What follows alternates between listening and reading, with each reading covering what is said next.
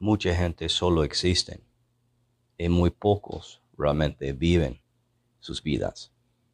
Salmos 42, versículo 2 dice, tengo sed de Dios, del Dios de la vida. ¿Cuándo volveré a presentarme ante Dios?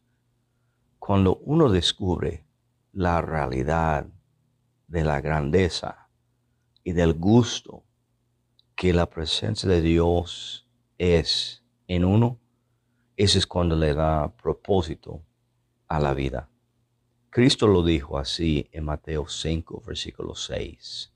Los que tienen hambre y sed de justicia serán saciados. Dios quiere que tú vives tu vida saciado, rebosando de todo lo bueno.